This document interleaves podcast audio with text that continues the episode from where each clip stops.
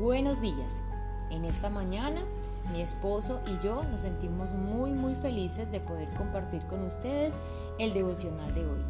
Está ubicado en Mateo 19 del 1 al 13. Discusión acerca del divorcio y del matrimonio. Cuando Jesús terminó de decir esas cosas, salió de Galilea y descendió a la región de Judea, al oriente del río Jordán. Grandes multitudes lo siguieron y él sanó a los enfermos. Unos fariseos se acercaron y trataron de tenderle una trampa con la siguiente pregunta. ¿Se permite que un hombre se divorcie de su esposa por cualquier motivo? Jesús respondió. ¿No han leído las escrituras? Allí está escrito que, desde el principio, Dios los hizo hombre y mujer. Y agregó. Esto explica por qué el hombre deja a su padre y a su madre y se une a su esposa y los dos se convierten en uno solo. Como ya no son dos sino uno, que nadie separe lo que Dios ha unido. Entonces preguntaron, ¿por qué dice Moisés en la ley que un hombre podría darle a su esposa un aviso de, un aviso de divorcio por escrito y despedirla? Jesús contestó. Moisés permitió el divorcio solo como una concesión ante la dureza del corazón de ustedes pero no fue la intención original de Dios. Y les digo lo siguiente, el que se divorcia de su esposa y se casa con otra comete adulterio a menos que la esposa le haya sido infiel. Entonces los discípulos le dijeron, si así son las cosas, será mejor no casarse. No todos pueden aceptar esta palabra, dijo Jesús. Solo aquellos que reciben la ayuda de Dios. Algunos nacen como eunucos, a otros los hacen eunucos, y otros optan por no, canar, por no casarse, por amor al reino del cielo. El que pueda, que lo acepte. Ok. Eh, en esta mañana queremos compartirles a ustedes inicialmente hablando, para hablar del divorcio, lo primero que tenemos que hablar es del matrimonio. Y como hemos ya escuchado y hemos leído en Génesis, que el matrimonio fue instituido primeramente en el jardín del Edén, ¿cierto? Donde hubo una unión física, emocional y espiritual entre un hombre y una mujer. Ese fue el plan divino de Dios, lo encontramos en Génesis 2.24. Y podemos hablar de algunas particularidades del matrimonio y el matrimonio fue creado para el compañerismo. Esto lo vemos en Génesis 2.18 cuando habla de que no está bien o no es bueno que el hombre esté solo y por eso ha creado a las mujeres, para acompañarnos. Lo otro es para evitar la fornicación y eso lo encontramos en 1 Corintios 7 del 2 al 5. Y yo quiero leerles este pedacito del 5 cuando dice, no se priven el uno al otro de tener relaciones sexuales, a menos que los dos estén de acuerdo de abstenerse de la intimidad sexual por un tiempo limitado para entregarse más de lleno a la oración. Después deberán volver a juntar a fin de que Satanás no pueda tentarlos por falta del control propio. Es por eso que es importante que el matrimonio nos ayuda a evitar la fornicación. Para la procreación, ¿cierto? Donde en Génesis 1.28 nos habla de que multiplicados y fructificados para la protección de los hijos, para la protección y el cuidado de nuestros hijos. Esto lo vemos en 1 Timoteo 5.8. El matrimonio también fue establecido para la felicidad y esto me encanta y está en Proverbios 18.22 cuando nos dice, quien haya esposa haya la felicidad. Muestra de su favor le ha dado el Señor.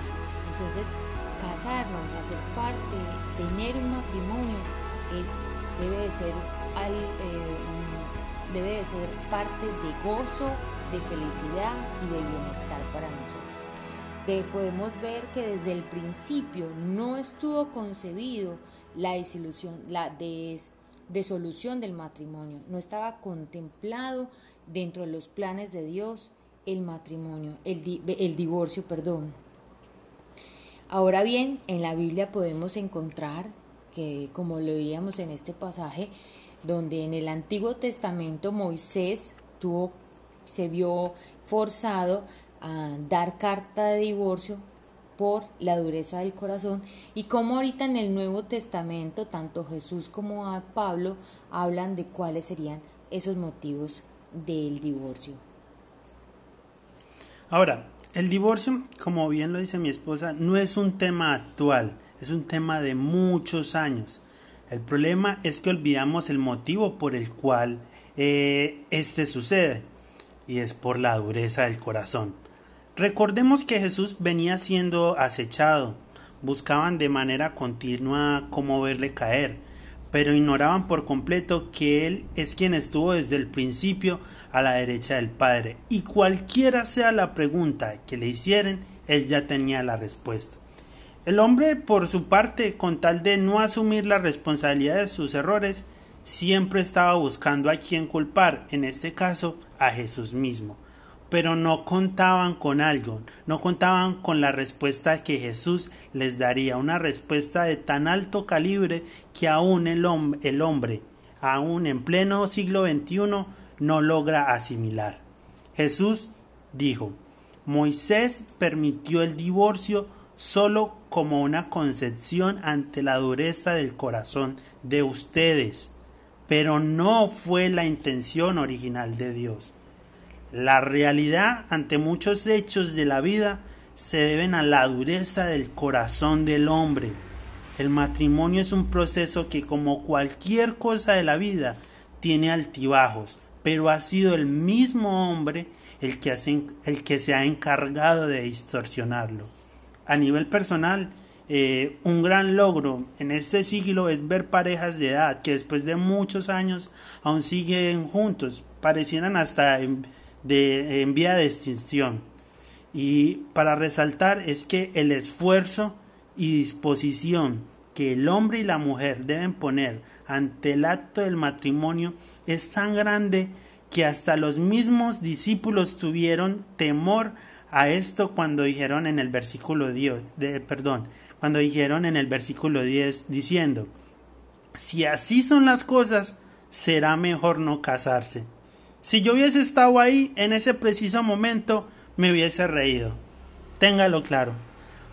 Pero ¿cuántos hoy en día no nos reímos por los chistes que surgen de las relaciones matrimoniales? Y ni hablar de las suegras. Pues, bueno, eso será otro tema, ¿cierto? Pero lo que quiero resaltar aquí es entonces lo fácil o llevadero que puede ser el matrimonio comparado con la soltería. Tanto así que Jesús dice, no todos pueden aceptar esta palabra, solo aquellos que reciben la ayuda de Dios. Y wow, tiene razón. No me imagino mi vida sin mi esposa y todo lo que he logrado junto a ella, las fuerzas que me ha dado, los consejos, su compañía, esto y mucho más. No lo podría cambiar por el supuesto privilegio de estar soltero como según lo expresa este siglo. Si siento que he vivido cosas difíciles, no me imagino haberlas vivido solo. Dos son más que uno. Son simples matemáticas, de lo contrario hubiese tirado la toalla hace ratos en mi supuesta soltería. Entonces, como vemos, el matrimonio ha sido concebido para que dos personas, hombre y mujer, se unan para siempre.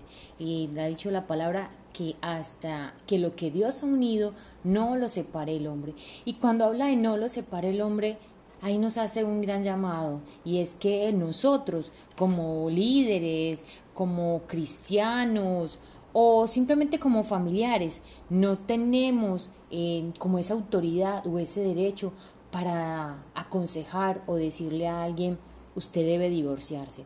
Esa es una decisión y lo hablaba Pablo, que debe tomarse simplemente entre la pareja, la pareja y su relación con Dios. Entonces esa es la invitación que tenemos en esta mañana. El tema del divorcio no puede ser una opción de solución dentro de las em, dificultades que se nos puedan presentar dentro del matrimonio. Nosotros como pareja hemos optado no tener en ningún momento la palabra separación como una opción en nuestros conflictos o como la salida más fácil a cualquier situación.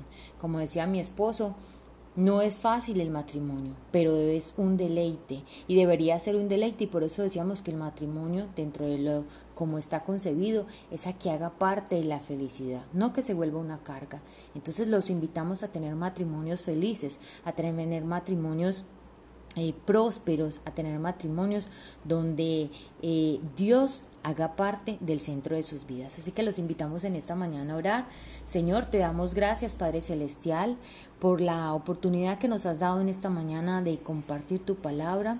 En especial, Señor, te pedimos por cada matrimonio, Señor, por cada pareja que está escuchando este podcast.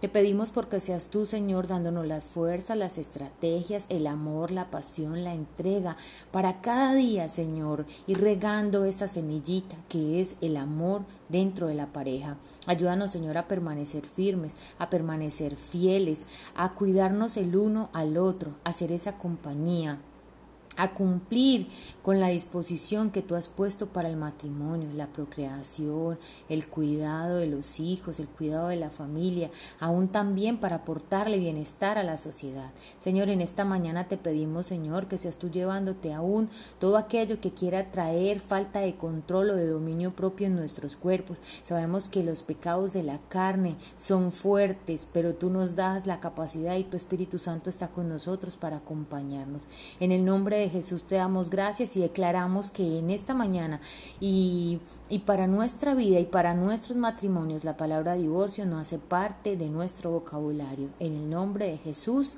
amén y amén. Les queremos mucho. Feliz día familia.